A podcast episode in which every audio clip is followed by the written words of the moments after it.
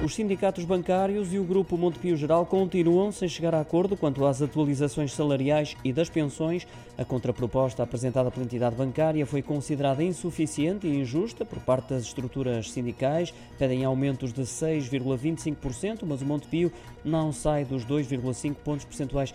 De resto, era essa a proposta inicial que, de acordo com os sindicatos, se manteve inalterada. O Sindicato Nacional dos Quadros e Técnicos Bancários e o Sindicato Independente da Banca lembram que a escalada da inflação exige uma compensação mais justa, aguardam por nova proposta que considerem responsável, equilibrada e prudente. salientar que há nova reunião entre as partes envolvidas, agendada para daqui a um mês.